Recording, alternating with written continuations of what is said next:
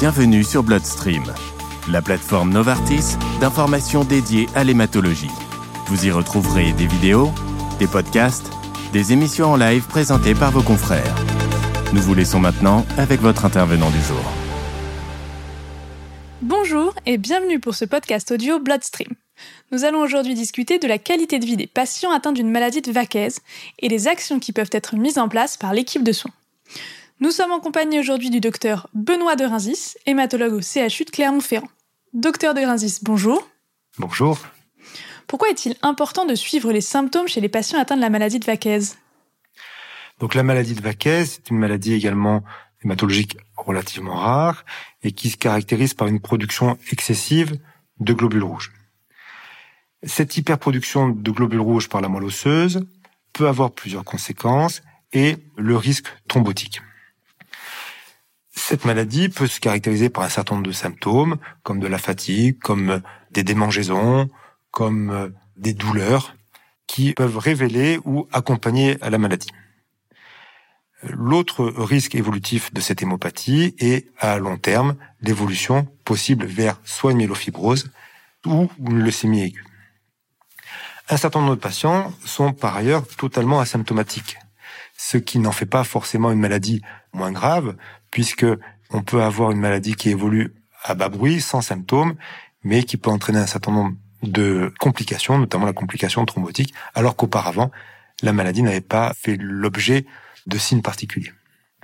Donc, il est important de suivre ces symptômes pour mieux prendre en charge les patients, voir quel est l'impact sur leur vie au quotidien, sur leur qualité de vie, et trouver les solutions pour les accompagner au mieux. Dans votre expérience, comment la maladie de Vaquez impacte-t-elle le quotidien des patients? Je pense qu'elle impacte sur plusieurs aspects. Le premier, ça peut être pour des patients qui ont des symptômes, le quotidien peut être altéré par la fatigue, par des douleurs, par les démangeaisons, notamment ce qu'on appelle le prurite aquagénique, démangeaisons un peu assez importantes après un bain ou une douche, qui peuvent être extrêmement invalidants. On peut avoir quelques sueurs. Donc, tout ceci peut vraiment gêner le quotidien. L'autre aspect, c'est que, comme toute maladie chronique, il y a une incertitude sur l'avenir, il y a une déprise médicamenteuse souvent régulière, des analyses, des analyses sanguines, des consultations médicales régulières. Donc tout ceci impacte aussi le quotidien des patients. Quelle organisation au niveau de l'équipe de soins? La prise en charge médicale et le suivi des patients se sont bien améliorés et je trouve bien développés les dernières années avec la participation de nouveaux interlocuteurs et de nouveaux acteurs. L'hématologue ou le spécialiste n'est plus le seul acteur de la prise en charge. Il y a maintenant souvent un pharmacien, souvent une infirmière de pratique avancée et puis aussi des infirmières de coordination qui rentrent dans toute cette prise en charge globale qui va permettre d'expliquer la maladie, d'expliquer le traitement et d'assurer un suivi régulier et de qualité, et ceci tout au long de la prise en charge. Et c'est important pour la compréhension de la maladie par le patient et surtout pour assurer une observance au traitement qui soit optimale. Donc, ce sont des choses qui n'existaient pas auparavant, qui se développent, qui deviennent vraiment maintenant quelque chose de culturel dans notre euh, prise en charge. Et par ailleurs, les patients maintenant aussi sont de plus en plus informés, soit via de la littérature, soit via des réseaux sociaux, des associations, et sont demandeurs de cette prise en charge et aussi deviennent de plus en plus acteurs de cette prise en charge.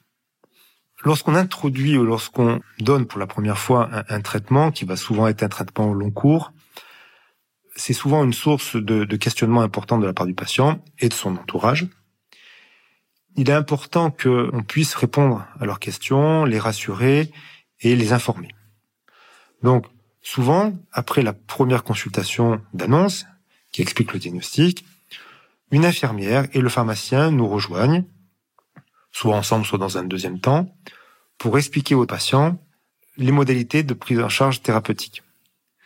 On vérifie les interactions médicamenteuses éventuelles, on vérifie les posologies, on vérifie et on donne des indications, des conseils sur les dates, enfin les heures de prise médicamenteuse, et on donne un certain nombre de conseils en cas de, de différents problèmes, de vomissements, de d'oubli médicaments, etc. Et ça permet aux patients d'avoir plusieurs interlocuteurs et également de pouvoir contacter ces interlocuteurs une fois à, domicile en cas de, de problème euh, ou, ou de questionnement. Comment suivez-vous la qualité de vie de vos patients atteints de polyglubite vaquaise? Outre les, les, différents partenaires euh, médicaux qui, qui, interviennent et qui nous font, qui sont parfois des relais euh, pour nous donner un certain nombre d'informations, quand je pense à, à, l'infirmière de pratique avancée ou à l'infirmière de coordination, qui souvent reçoivent un certain nombre d'appels des patients et nous les restituent. Il y a d'autres outils. Euh, je pense à la téléconsultation qui, avec la pandémie de Covid, s'est un peu développée. Alors, il s'agit pas souvent plus d'une consultation téléphonique que d'une véritable euh, téléconsultation, mais c'est vraiment un outil qui s'est développé et qui permet de prendre des nouvelles ou de, de faire un point médical entre deux consultations en présentiel. C'est quelque chose qui est apprécié, qui permet souvent de, de dénouer un certain nombre de problèmes. L'autre outil est le mail.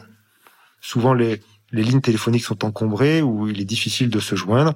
Le mail ça peut être un mail de la consultation, de l'infirmière de pratique avancée ou un mail du médecin. Ça donne un accès un peu relativement direct avec les interlocuteurs et donc ça permet de suivre les patients au mieux. Et puis, on a aussi maintenant des outils, enfin, des échelles pour suivre un peu la, qualité de vie des, patients et le retentissement de la maladie et des traitements sur les patients. Je pense à, deux outils en, particulier. Un site qui s'appelle Mon Suivi SMP, a une étude de qualité de vie qui va être mise en place. Et ces deux outils sont intéressants parce que c'est le patient qui est l'acteur principal de la démarche. Le médecin est associé, mais c'est surtout le patient qui va entrer les différents paramètres. C'est lui qui va les incrémenter, c'est lui qui va les mettre à jour. C'est lui donc qui est en première ligne pour évaluer la qualité de vie. Souvent, la qualité de vie était évaluée par le médecin, Là, la qualité de vie est évaluée par le patient lui-même. Ce qui me semble être une, approche vraiment très intéressante. Merci docteur de Rinzis, ce podcast audio Bloodstream est terminé. Je vous dis à très bientôt pour un autre épisode.